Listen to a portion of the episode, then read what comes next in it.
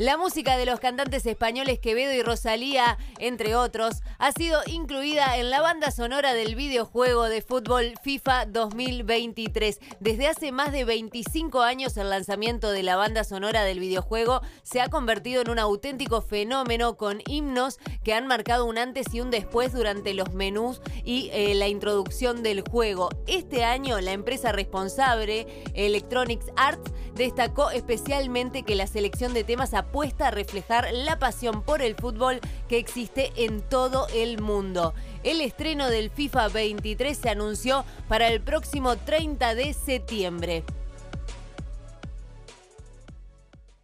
El martes, Fito Páez realizó el primero de los ocho shows con los que rendirá homenaje a El Amor Después del Amor, su séptimo álbum de estudio disco que cumplió 30 años.